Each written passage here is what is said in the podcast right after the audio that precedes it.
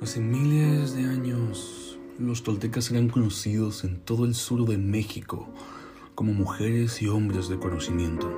Los antropólogos han definido a los toltecas como una nación o una raza, pero de hecho eran científicos y artistas que formaron una sociedad para estudiar y conservar el conocimiento espiritual y las prácticas de sus antepasados. Formaron una comunidad de maestros y estudiantes de Teotihuacán, la ciudad de las pirámides en las afueras de Ciudad de México, conocida como el lugar en el que el hombre se convierte en Dios.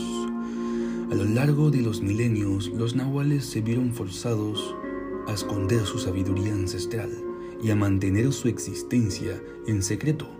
La conquista europea, unida a un agresivo mal uso del poder personal por parte de algunos aprendices, hizo necesario proteger el conocimiento de aquellos que no estaban preparados para utilizarlo con buen juicio o que hubieran podido usarlo malintencionalmente para obtener un beneficio personal. Por fortuna, el conocimiento esotérico tolteca fue conservado y transmitido de una generación a otra por distintos linajes de nahuales aunque permaneció oculto en el secreto durante cientos de años, las antiguas profecías vaticinaban que llegaría el momento en el que sería necesario devolver la sabiduría a la gente. Ahora, el doctor Miguel Ruiz, un nahual del linaje de los guerreros del águila, ha sido guiado para divulgar las poderosas enseñanzas de los toltecas. El conocimiento tolteca surge de la misma unidad espiritual esencial de la verdad de la que parten todas las tradiciones esotéricas sagradas del mundo. Aunque no es una religión, respeta a todos los maestros espirituales que han enseñado en la tierra, y si bien abarca el espíritu, resulta más preciso describirlo como una manera de vivir que se distingue por su fácil acceso a la felicidad y el amor. Introducción. Espejo humeante. Hace tres mil años había un ser humano, igual que tú, igual que yo, que vivía cerca de una ciudad rodeada de montañas.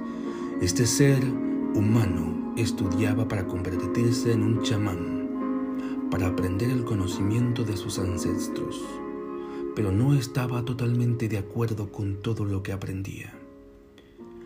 En su corazón Sentía que debía haber algo más.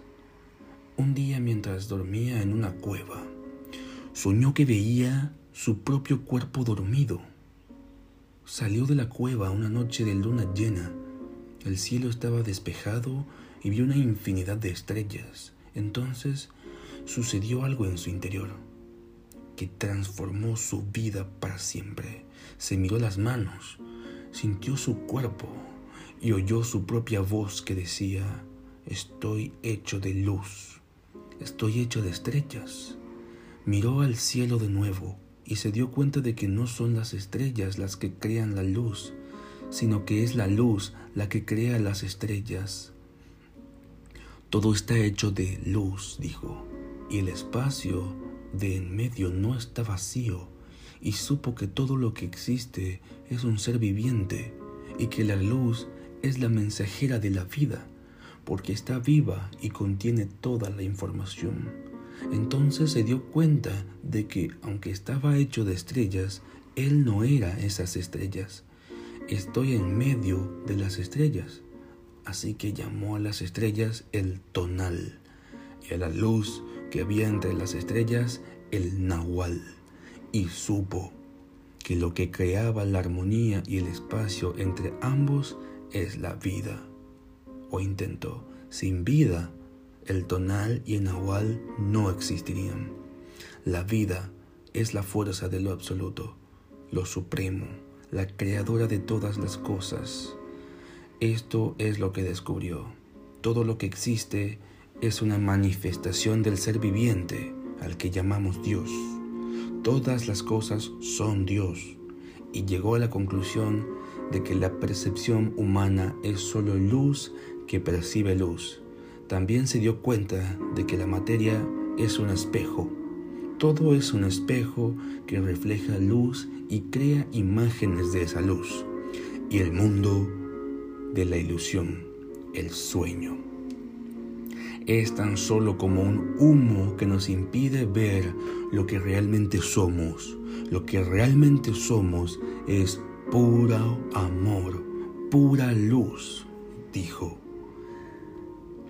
Este descubrimiento cambió su vida. Una vez supo lo que en verdad era, miró a su alrededor y vio a otros seres humanos y al resto de la naturaleza y le asombró lo que vio.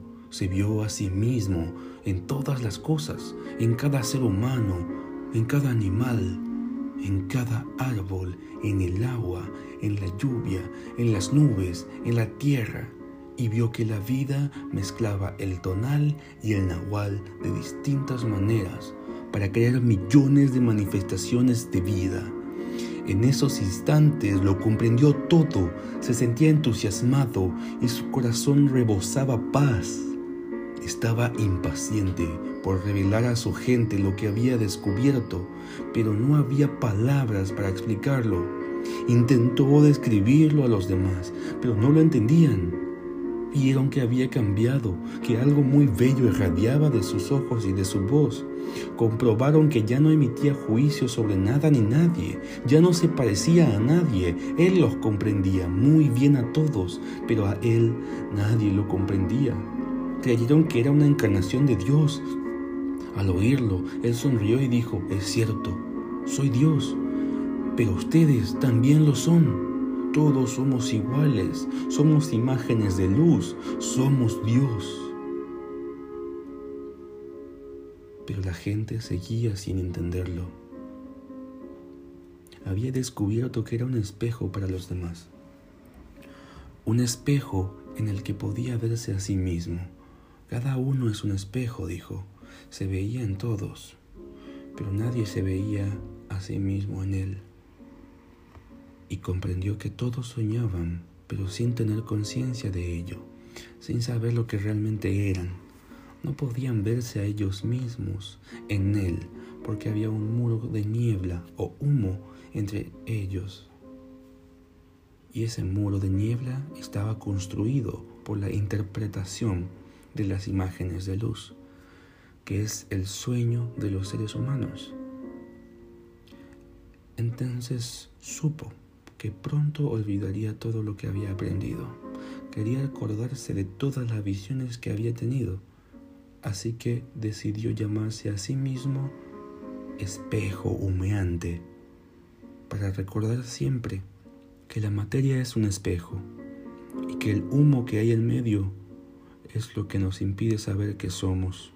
Y dijo, soy un espejo humeante, porque me veo en todos ustedes pero no nos reconocemos mutuamente por el humo que hay entre nosotros.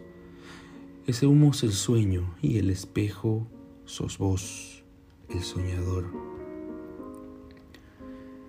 John Lennon decía, es fácil vivir con los ojos cerrados, interpretando mal todo lo que se ve. Capítulo 1. La domesticación y el sueño del planeta. Lo que ves y escuchas ahora mismo no es más que un sueño. En este mismo momento estás soñando. Soñas con el cerebro despierto. Soñar es la función principal de la mente. Y la mente sueña 24 horas al día. Sueña cuando el cerebro está despierto y también cuando está dormido. La diferencia es en que cuando el cerebro está despierto, hay un marco material que nos hace percibir las cosas de una forma lineal. Cuando dormimos no tenemos ese marco. Y el sueño tiende a cambiar constantemente.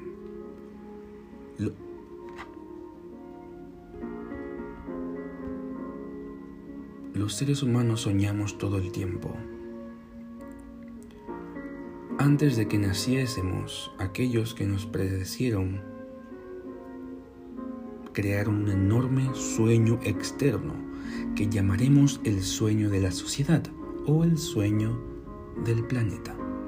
El sueño del planeta es el sueño colectivo hecho de miles de millones de sueños más chiquitos, de sueños personales que unidos crean un sueño de una familia, el sueño de una comunidad, el sueño de una ciudad, un sueño de un país y finalmente el sueño de toda la humanidad. El sueño del planeta incluye todas las reglas que tiene la sociedad, sus creencias, sus leyes, sus religiones, sus diferencias culturales y las maneras de ser, sus gobiernos, sus escuelas, sus acontecimientos sociales y sus celebridades. Nacemos con la capacidad de aprender a soñar y los seres humanos que nos preceden nos enseñan a soñar de la forma en que lo hace la sociedad. El sueño externo tiene tantas reglas que cuando nace un niño, captamos su atención para introducir esas reglas en su mente. El sueño externo utiliza a mamá y a papá, la escuela y la religión para enseñarnos a soñar. La atención es la capacidad que tenemos de discernir y encontrarnos con aquello que queremos percibir. Percibimos millones de cosas simultáneamente, pero utilizamos nuestra atención para retener en el primer plano de nuestra mente lo que nos interesa. Los adultos que nos rodean captaron nuestra atención y por medio de la repetición introdujeron información a nuestra mente. Así es como aprendemos todo lo que sabemos. Utilizando nuestra atención aprendimos una realidad completa, un sueño completo. Aprendimos cómo comportarnos en sociedad, qué creer y qué no creer, qué es aceptable y qué no lo es, qué es bueno y qué es malo que es bello y que es feo, que es correcto y que es incorrecto. Ya estaba todo ahí. Todo el conocimiento, todos los conceptos, todas las reglas sobre la manera de comportarse en el mundo. Cuando íbamos al colegio nos sentábamos en una silla pequeña y prestábamos atención a lo que el maestro nos enseñaba. Cuando íbamos a la iglesia prestábamos atención a lo que el pastor nos decía. La misma dinámica funciona con mamá y papá y con nuestros hermanos y hermanas. Todos intentan captar nuestra atención. También aprendimos a captar la atención de otros seres humanos y desarrollamos una necesidad de atención que siempre acaba por ser muy competitiva. Los niños compiten por la atención de sus padres, sus profesores y sus amigos. Mírame, mira lo que hago. ¡Hey! Estoy aquí la necesidad de atención se vuelve muy fuerte y continúa en la edad adulta. El sueño externo capta nuestra atención y nos enseña que creer, empezando por la lengua que hablamos. El lenguaje es el código que utilizamos los seres humanos para comprendernos y comunicarnos. Cada letra, cada palabra cada lengua es un acuerdo. Llamamos a esto una página de un libro, la palabra página es un acuerdo que comprendemos. Una vez entendemos el código, nuestra atención queda atrapada y la energía se transfiere de una persona a otra. Vos no escogiste tu lengua ni tu religión ni tus valores morales, ya estaban ahí antes de que nacieras. Nunca tuvimos la oportunidad de elegir qué creer y qué no creer. Nunca escogimos ni lo más, ni lo más insignificante. Ni siquiera elegimos nuestro propio nombre. De niños no tuvimos la oportunidad de escoger nuestras creencias, pero estuvimos de acuerdo con la información que otros seres humanos nos transmitieron del sueño del planeta.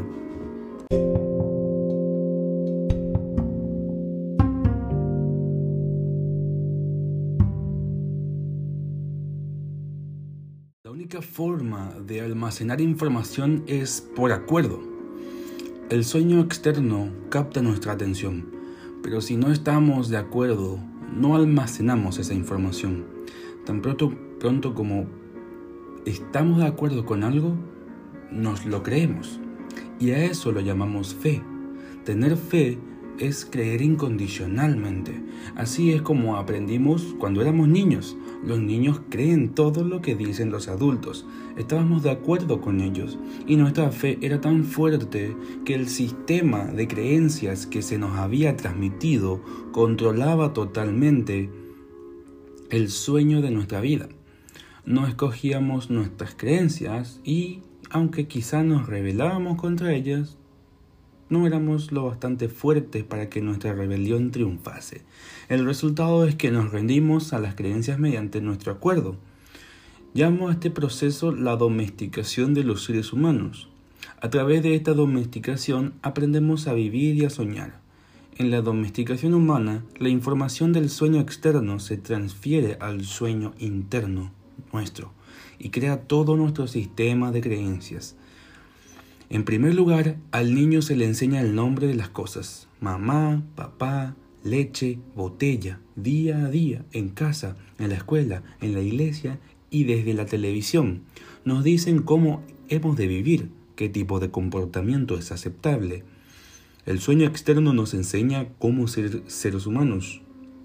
Tenemos todo un concepto de lo que es una mujer y de lo que es un hombre. Y también aprendemos a juzgar. Nos juzgamos a nosotros mismos, juzgamos a otras personas y juzgamos a nuestros vecinos. Domesticamos a los niños de la misma manera en que domesticamos a un perro, un gato o cualquier otro animal. Para enseñar a un perro, lo castigamos y lo recompensamos. Adiestramos a nuestros niños, a quienes tantos queremos, de la misma forma en que adiestramos a cualquier animal doméstico, con un sistema de premios y castigos. Nos decían, eres un niño bueno o eres una niña buena cuando hacíamos lo que mamá y papá querían que hiciéramos. Cuando no lo hacíamos, éramos una niña mala o un niño malo.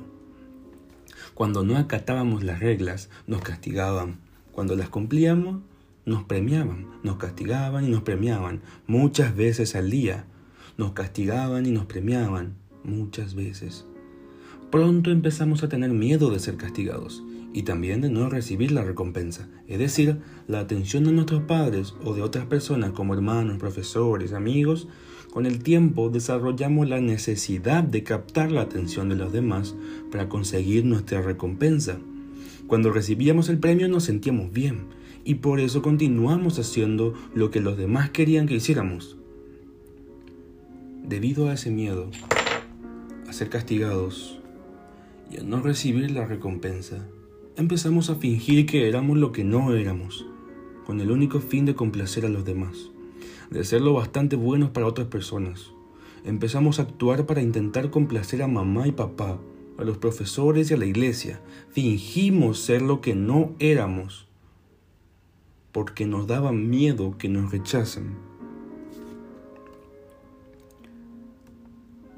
El miedo de ser rechazados se convirtió en el miedo a no ser bastante buenos. Al final acabamos siendo alguien que no éramos. Nos convertimos en una copia de las creencias de mamá, las creencias de papá, las creencias de la sociedad y las creencias de la religión.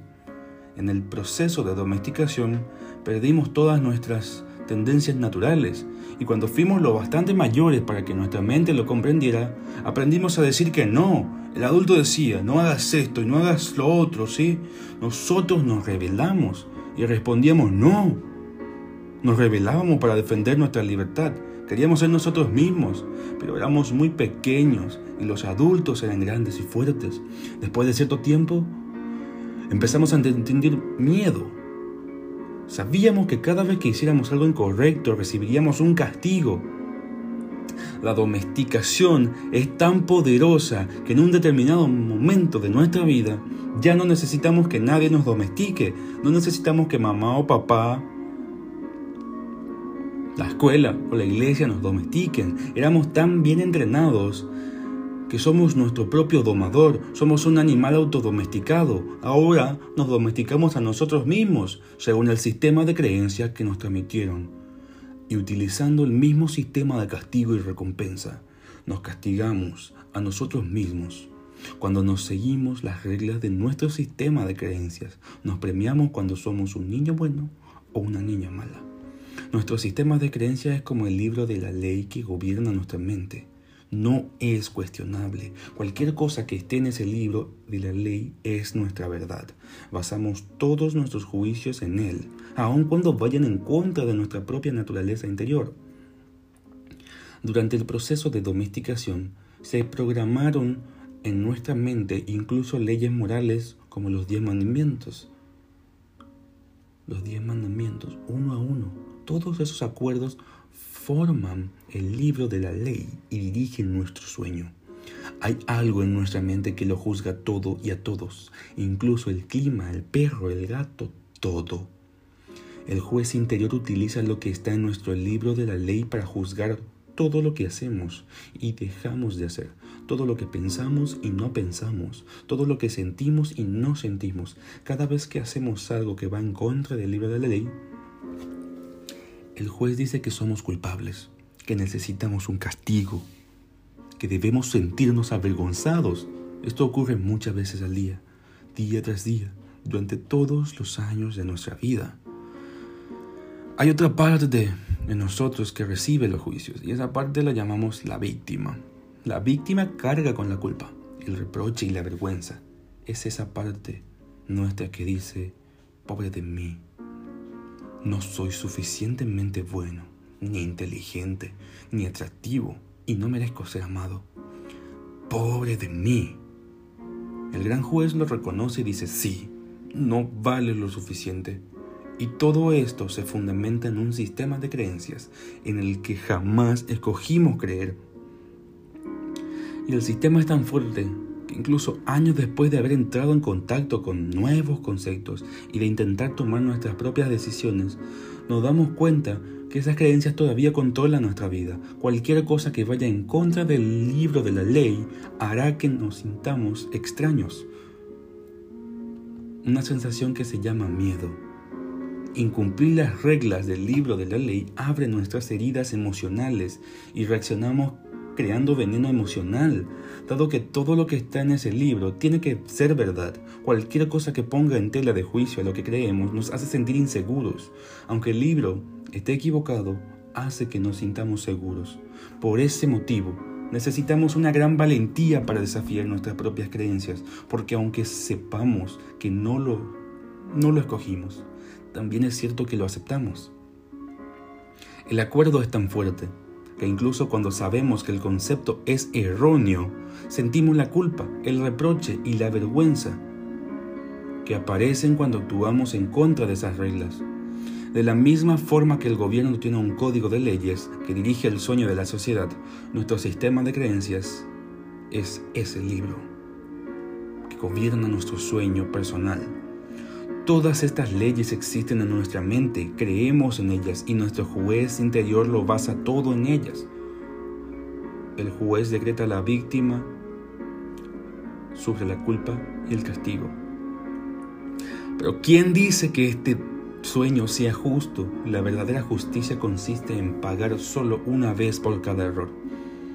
Lo que es verdaderamente injusto es pagar varias veces por el mismo error. ¿Cuántas veces pagamos por el mismo error nosotros? La respuesta es miles de veces. El ser humano es el único animal sobre la tierra que paga miles de veces por el mismo error. Los demás animales pagan solo una vez por cada error, pero nosotros no.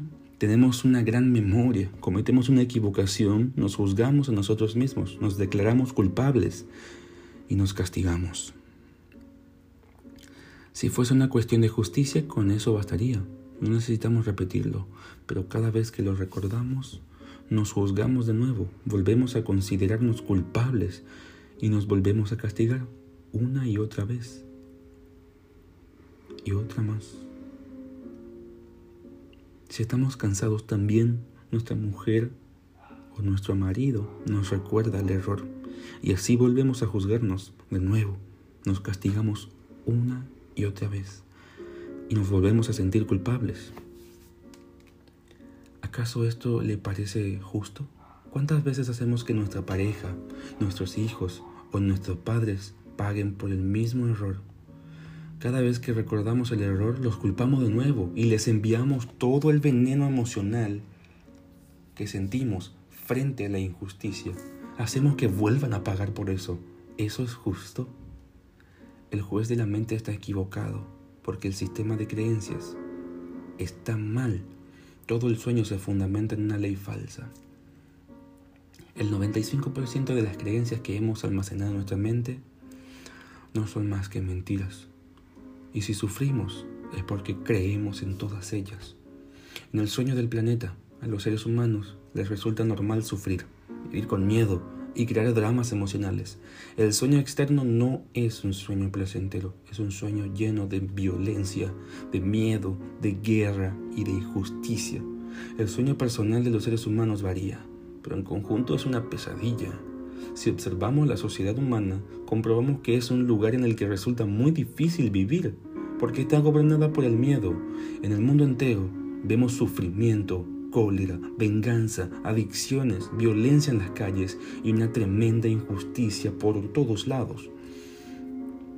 Esto existe en diferentes niveles en los distintos países del mundo, pero el miedo controla el sueño externo. Si comparamos el sueño de la sociedad humana con la descripción del infierno que las distintas religiones de todo el mundo han divulgado, descubriremos que son exactamente iguales. Las religiones dicen que el infierno es un lugar de castigo, de miedo, de dolor y de sufrimiento, un lugar donde el fuego te quema. Cada vez que sentimos emociones como la cólera, los celos, la envidia o el odio, experimentamos un fuego que arde en nuestro interior. Vivimos en el sueño del infierno. Si consideramos que el infierno es un estado de ánimo, entonces nos rodea por todas partes. Tal vez otras personas nos adviertan que si no hacemos lo que ellas dicen que deberíamos hacer, iremos al infierno. Pero ya estamos en el infierno. Incluso la gente que nos dice eso, ningún ser humano puede condenar a otro al infierno, porque ya estamos en él. Es cierto que los demás pueden llevarnos a un infierno todavía más profundo, pero únicamente si nosotros se lo permitimos. Cada ser humano, cada hombre, mujer, tiene un sueño personal, que al igual que ocurre con el sueño de la sociedad, a menudo está dirigido por el miedo. Aprendemos a soñar el infierno en nuestra propia vida, en nuestro propio sueño personal. El mismo miedo se manifiesta de distintas maneras en cada persona. Por supuesto, por todo sentimos celos, odio, envidia y otras emociones negativas.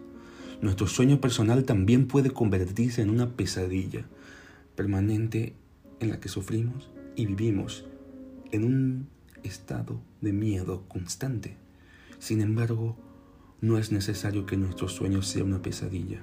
Podemos disfrutar de un sueño agradable Toda la humanidad busca la verdad, la justicia y la belleza. Estamos inmersos en una búsqueda eterna de la verdad, porque solo creemos en las mentiras que hemos almacenado en nuestra mente. Buscamos la justicia porque en el sistema de creencias que tenemos no existe. Buscamos la belleza porque por muy bella que sea una persona no creemos que lo sea.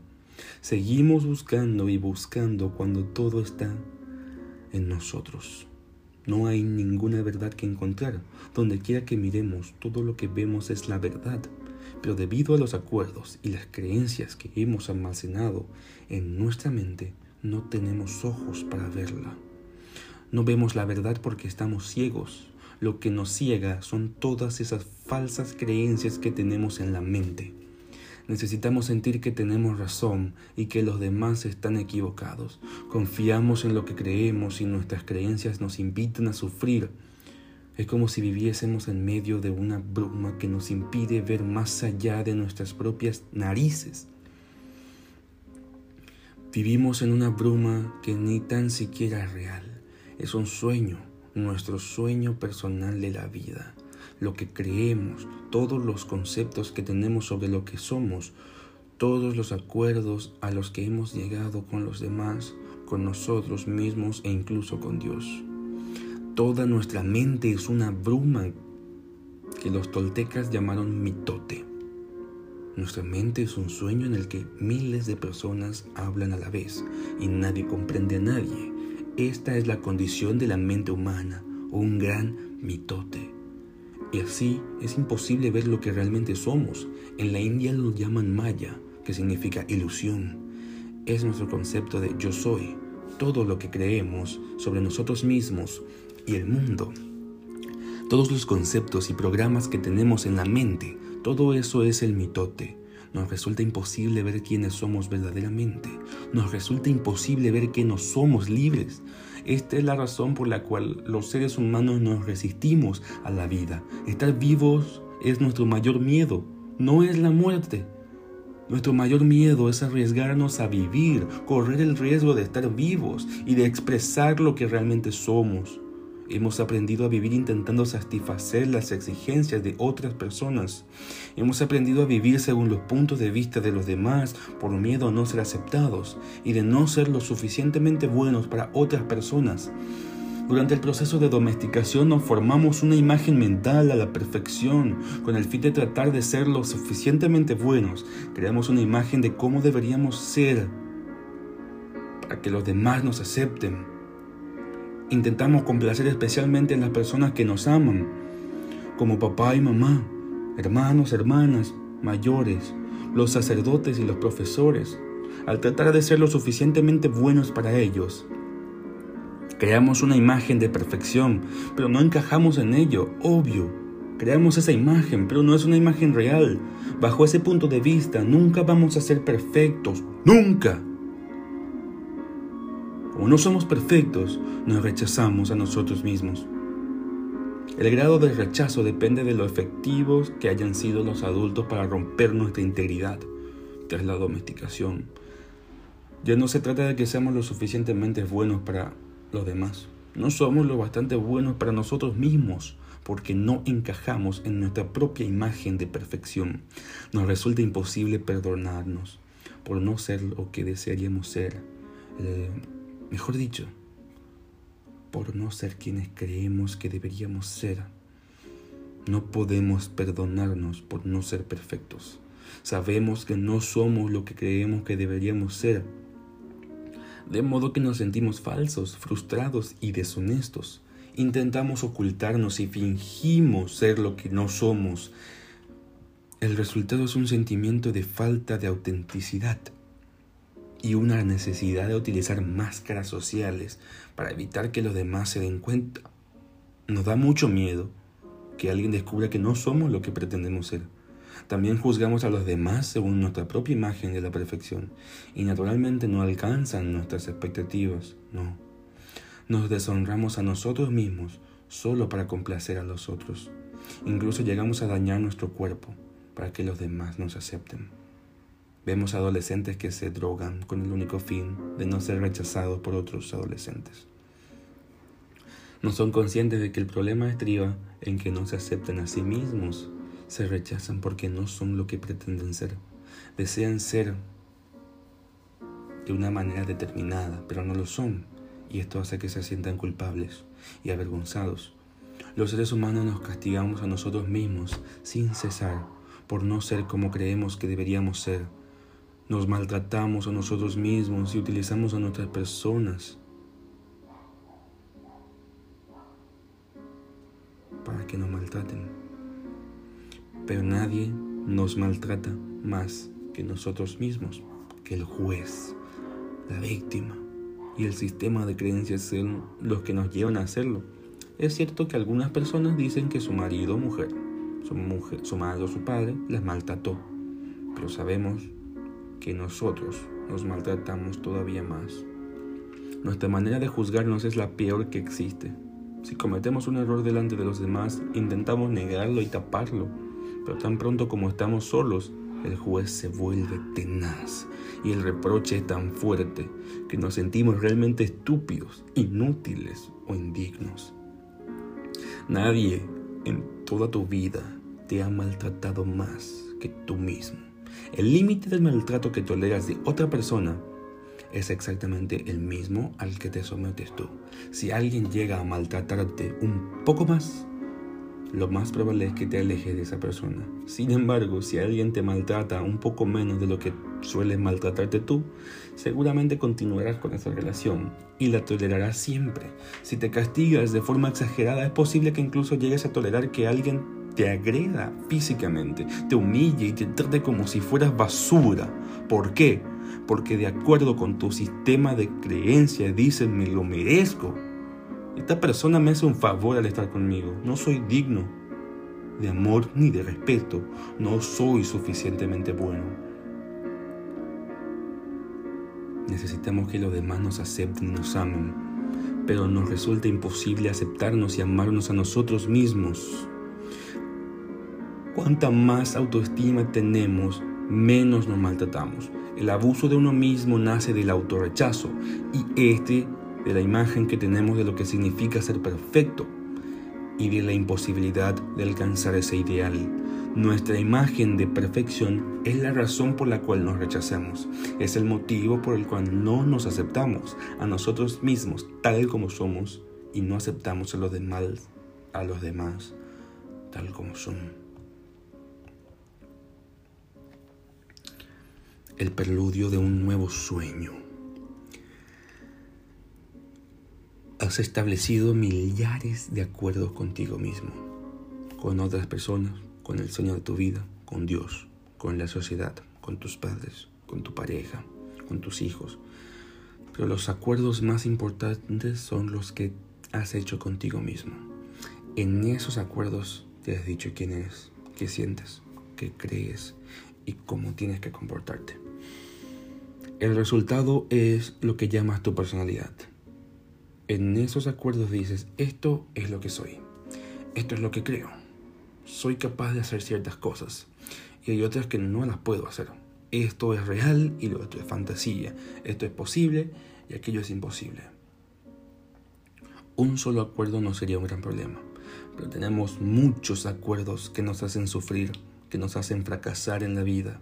Si quieres vivir con alegría y satisfacción, debes encontrar la valentía necesaria para romper esos acuerdos que se basan en el miedo y reclamar tu poder personal. Los acuerdos que surgen del miedo requieren un gran gasto de energía, pero los que surgen del amor nos ayudan a conservar nuestra energía e incluso aumentarla. Todos nacemos con una determinada cantidad de poder personal que se renueva cada día con el descanso. Desgraciadamente gastamos todo nuestro poder personal primero en crear esos acuerdos y después en mantenerlos. Los acuerdos a los que hemos llegado consumen nuestro poder personal y el resultado es que nos sentimos impotentes. Solo nos queda el poder justo para sobrevivir cada día porque utilizamos la mayor parte de él en mantener los acuerdos que nos atrapan en el sueño del planeta. ¿Cómo podemos cambiar todo el sueño de nuestra vida cuando ni siquiera tenemos poder para cambiar hasta el acuerdo más insignificante que hicimos? Si somos capaces de reconocer que nuestra vida está gobernada por nuestros acuerdos y el sueño de nuestra vida no nos gusta, necesitamos cambiar los acuerdos. Cuando finalmente estemos dispuestos a cambiarlos, habrá cuatro acuerdos muy poderosos que nos ayudarán a romper aquellos otros que surgen del miedo y agotan nuestra energía. Cada vez que rompes un acuerdo, todo el poder que utilizaste para crearlo vuelve a ti. Si los adoptas, estos cuatro acuerdos crearán el poder personal necesario para que cambies todo tu antiguo sistema. Necesitas una gran voluntad para adoptar los cuatro acuerdos, pero si eres capaz de empezar a vivir con ellos, tu vida se transformará de una manera asombrosa. Verás cómo el drama del infierno desaparece delante de tus mismos ojos. En lugar de vivir en el sueño del infierno, crearás un nuevo sueño, tu sueño personal del cielo.